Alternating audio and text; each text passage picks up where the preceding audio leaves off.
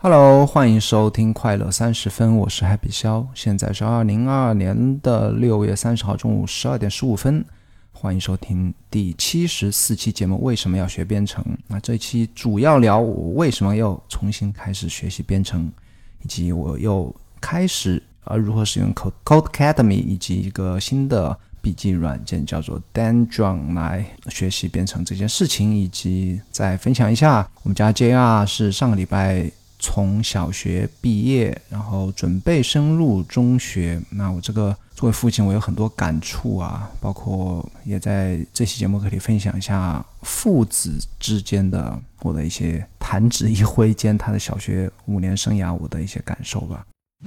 本期播客由有知有行 A P P 赞助。我认为呢，投资是除了健康之外，每个人最应该关注的话题。熟悉我的朋友应该知道，我曾经写过一些关于投资的文章，甚至还做过一期关于定投基金的视频。但这些内容呢都不够专业。如果你想系统学习投资知识，我推荐你使用有知有行 APP。它帮你学习投资知识，而且它不收费，不推荐股票，只从基本知识出发，让你学会投资的底层逻辑。创始人孟岩先生是一位令我十分尊敬的财富知识分享者。你也可以在 Show Notes 里面找到来自孟岩最新值得阅读的好文章以及播客链接。投资最好的时间是十年前，其次是现在。学习投资先看有知有行。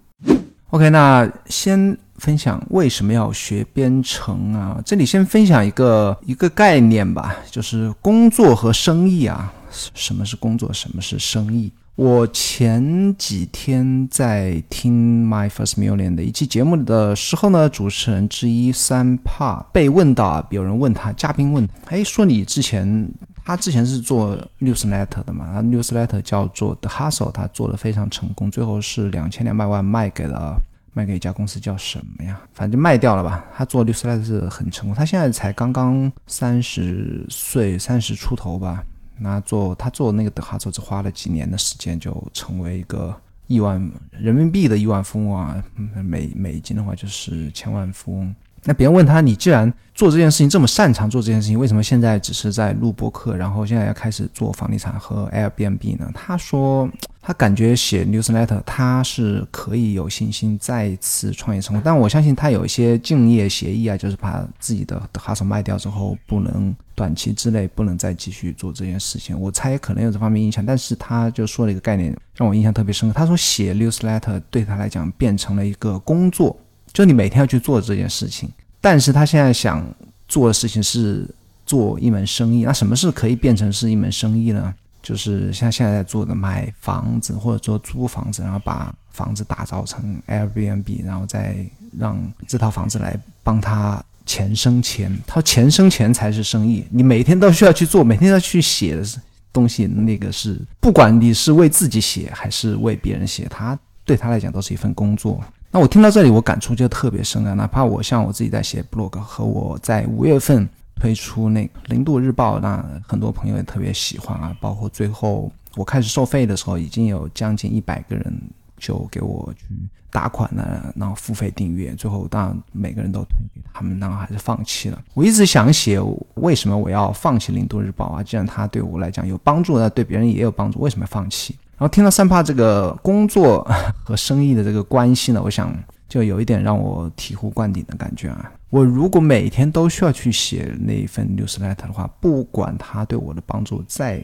大，或者说我再愿意去写作和阅读这件事情呢，它对我来讲变成了一个工作。尽管我所有写出去的文章。在我睡觉的时候，二十四小时、七乘二十四小时都能够被别人阅读到，都能够继续为我带来更多的读者。但是我这件事情对我来讲，就是我需要我一直做下去，就相当于我的啊朝九晚五的工作，下班之后我还有接了另外一份额外的工作要去做。那这种感觉对我来讲不是太有吸引力。那也是当我听到三帕的这个故事之后呢，我觉得。也说到我的心坎里去了，包括那个另外一个我在前几期分享过的叫 Nathan Barry，就是那 ConvertKit 的老板呢，他其实他是两者兼顾啊，哪两者呢？就是工作和生意都兼顾。他的生意是什么？他生意是 ConvertKit 这个公司，这个 Newsletter 的公司，或者说 Email Marketing 的公司。他还有一门生意，他也是经营房地产和 Airbnb，但是呢，他还有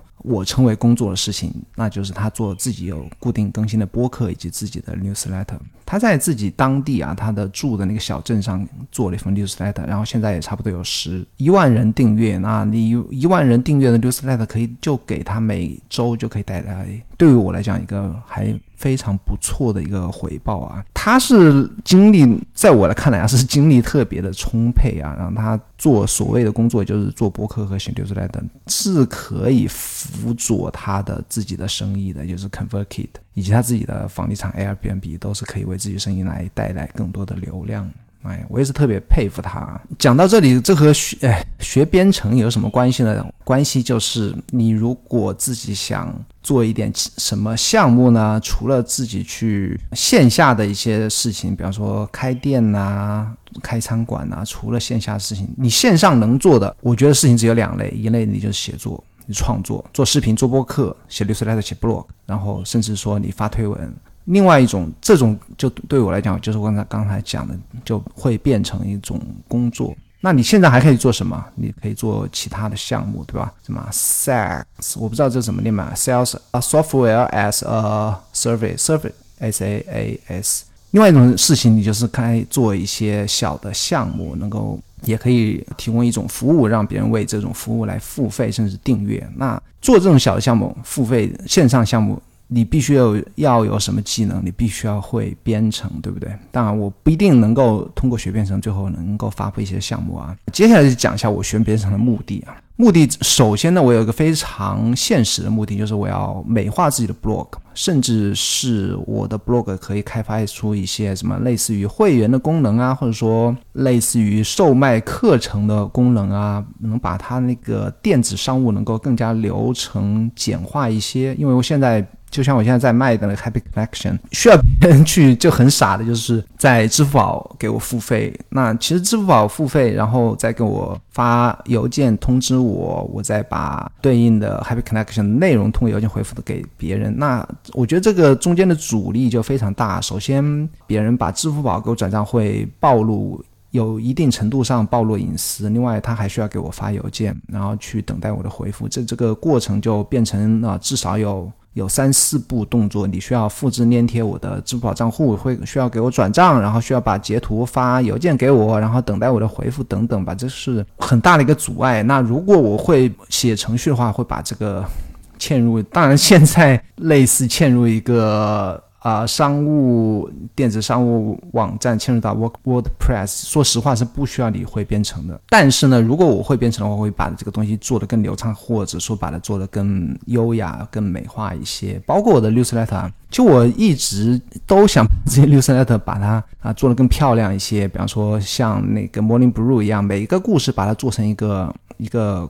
一个方块，然后有一个背景色，或者至少有一个方块，外面有一个圆角的一个圈圈，把它圈起来。我觉得，我觉得那个 Morning Blue 的那个流色特别漂亮啊，甚至说在里面做一些美化的工作吧。我觉得这个都需要，至少需要一点简单的 HTML 和 CSS 的一些基础的一些知识。那甚至说我最后学编程，我没有发布任何的项目，我也可以把我自己的工作流，是吧？通过 JavaScript，我在 Obsidian 里面把我的写作流程更加的。变得流畅一些，或者说我自己的个人效率方面，我可以制定更多的一些自动化的一些流程等等吧。但最终的目的还是要开启自己的项目啊，这是我的。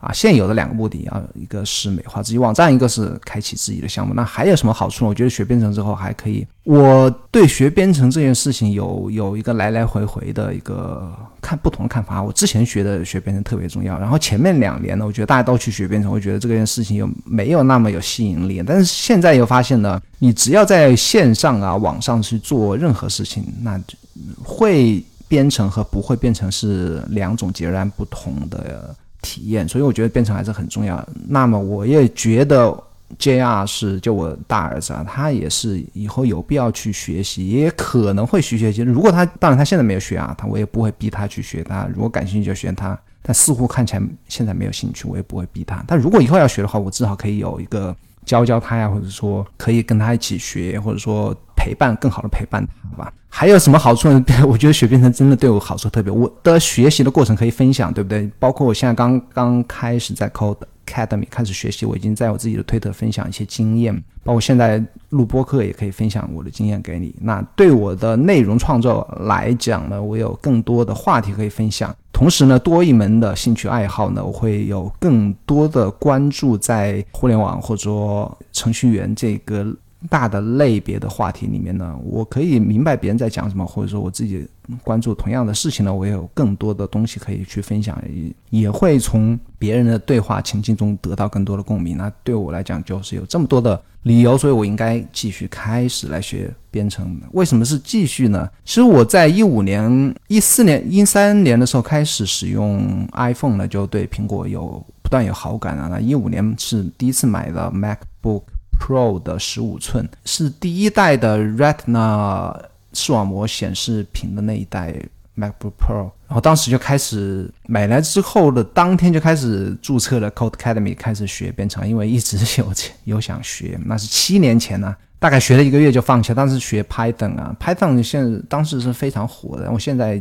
他感觉还好啊排档。我现在要学，我也不会去学排档因为我现在首先要把前端多了解啊。这是我一五年就开始注册 Code Academy。那现在的话，我又重新注，没有重新注册，还是以前的账号，然后就买了他的 Pro 会员。为什么要买 Pro 会员？他有些课程是 Pro 会员专属的，包括你如果学 JavaScript，那学的前面一半是免费的，后面一半就变成是要付费的。我就干脆就就买了一年啊，也是给自己一个一个压力吧，一个提醒吧，就是要。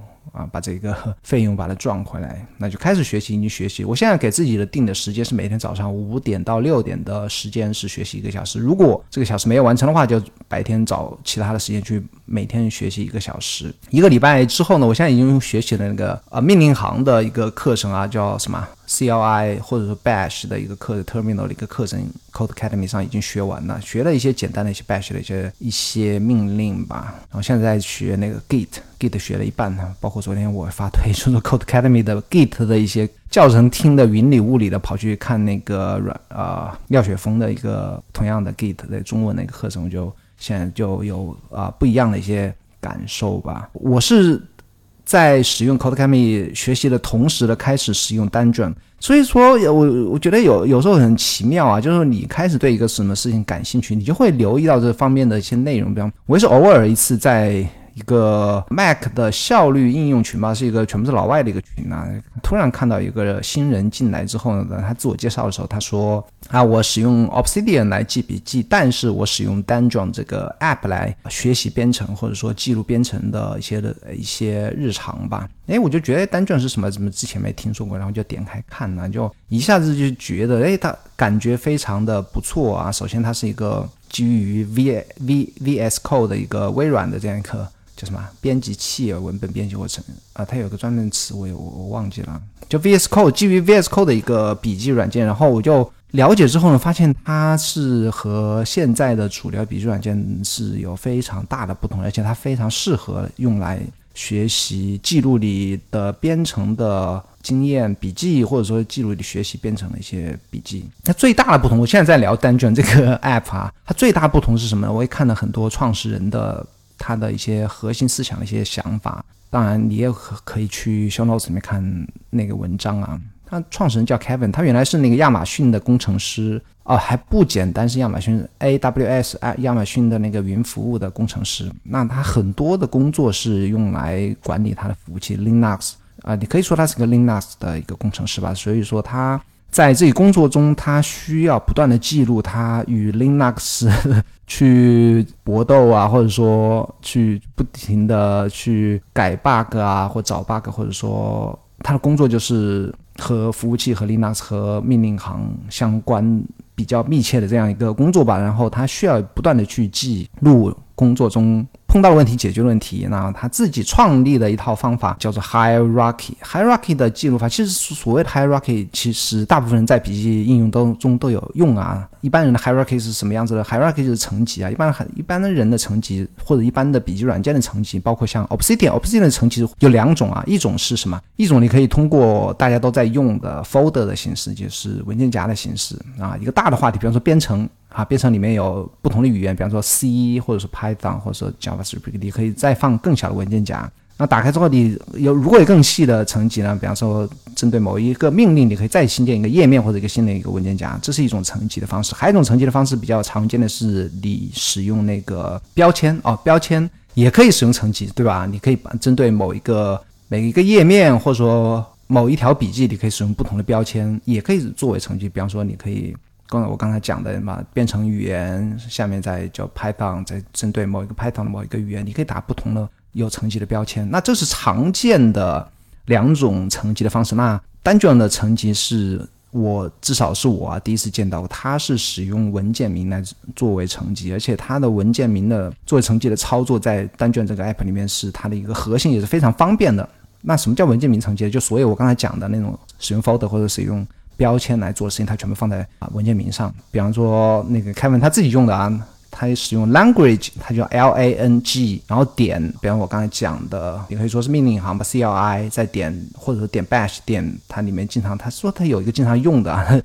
用的非常会碰到问题最多的一个命令叫 tar，我不知道 tar 是什么，它就会使用这样一个文件名来作为它的这样一个笔记的一个层级，而且你使用这个 hierarchy 的方式在单卷里面非常方便啊。你如果要改修改一个文件名的层级，是直接敲一个 Ctrl 加 L 会跳出来，你可以跳，你可以在里面选择命令或者说。新建一个文件名啊，等等，是完全不太需要使用到鼠标的这样一个方式。你如果，你比方说你要在 Obsidian 里面你要修改层级的话，至少我至少我啊，我不知道呃有没有办法不使用鼠标。但是你如果要新建文件夹，修改文件夹名字呢，是肯定会用到鼠标。那这个单卷的体验就。要在这方面好得多，而且它这个层级的话，我觉得特别适合用来学习编程。还有很多啊，单卷它现在有七 百多个命令行，我才慢慢的看。当然它它还有很多不同的工作流，包括我刚才讲了成。层级，如果有些东西你不知道放哪个层级怎么办呢？它还有自己的一套方法，类似于 Inbox 或者类似于 Daily Notes 的这样的一种系统吧。我也最近在慢慢的了解。那是最近我在折腾，就过去一个礼拜我在折腾的事情，就是开始学编程以及使用什么软件来使用来来学编程这样一个经历吧。然后下面讲一下 JR 的毕业典礼，JR 是小学五年级。结束。非常遗憾的是，那个上海疫情啊，导致他这学期在学校的生活大概只有一个月不到的时间。三月份就开始在家，一直到毕业典礼。毕业典礼都只是线上的，没有机会和同学在一起坐在教室里来合影，或者说大家一起开一个毕业典礼，大家一起开个班会啊，或者表演节目都没有啊，所以是非常失让人失望的，也是非常遗憾的一个毕业典礼啊，就这么就就毕业了。最后去领毕业证的时候，大概两天前。要去领毕业证，到学校门口还不能进学校，现在是管得非常严啊！学校门口和老师合影一下，还有一些同学碰到了就合影。那最后的一些 集体照也是人都不全呐，因为学校要求分批的去领毕业证，都不能人群聚集啊，也是防疫的要求。那我感触特别深，不光是今年的五年级的下半学期一晃而过啊，因为疫情的原因，包括他其实整个五年啊，整个五年我觉得飞速的就度过去了。一年级、二年级呢，对我来讲其实感觉不是太深刻，因为感觉作业不是很多啊。然后现在最近几年的上海的教育的这个改革，就是不允许布置作业，不允许考试，不允许排名。所以说，小朋友，你除了你自己给他，如果你不是进的那种名校啊，就作业一般是不会太多的，老师也不会盯得特别紧，就是你只有家长去帮他去。辅导功课或者或者盯着他学，如果家长忙起来了，你不管他，他也没他也可以啊，学校也不会给他太大的压力。所以一二年级是非常快的，就晃过去了。三年级呢？三年级就是碰到疫情了。三年级、五年级就是碰到疫情。二零二零年和、二零二二年呢，就所以五年下来的感觉非常快的就晃过去了。然后中间的话，我觉得很大的一个遗憾呢，除了疫情耽搁了两年的时间呢，还有很大遗憾就是体育运动啊没能持续，因为你疫情期间不能进行体育运动。在学校里曾经学过网球啊，学过这学校的一些项目啊，体体育项目啊，包括篮球啊、足球啊，还最近其实，在五年级下学期的第一个月的学校还安排了专业的橄榄球的老师来教橄榄球，最后都是因为疫情就耽搁了啊，然后没有很好的在五年呢有持续的学一项体育运动的这样一个机会啊，我觉得是很遗憾的事情啊。然后那最近。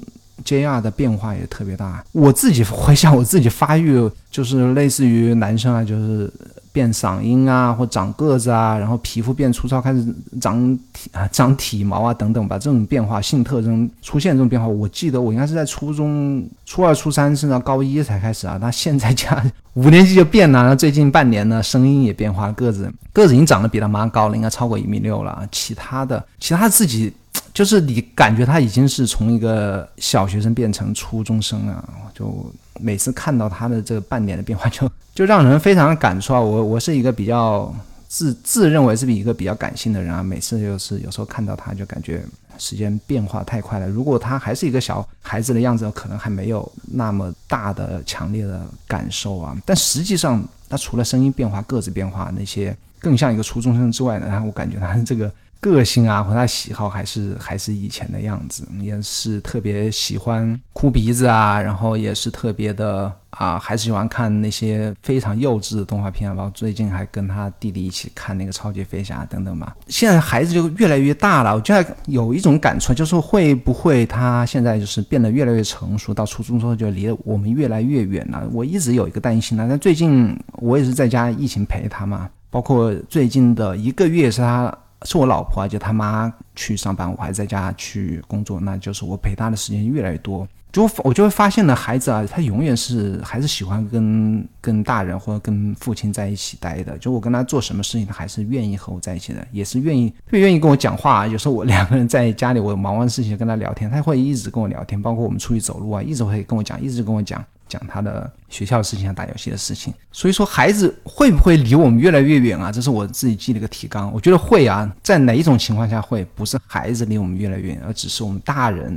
离孩子越来越远。这是我的感受啊，就我感受啊，这我自己的经验告诉我呢。只要我们做父亲的人愿意，或者是大人愿意。去陪孩子，孩子是永远是会愿意跟我们来交流，或者在一起玩，或者在一起吃饭、看电视、沟通、讲学校的事情，他们是永远愿意的。只有什么情况下会越来越远呢？我觉得只是只是做父母的自己的原因啊。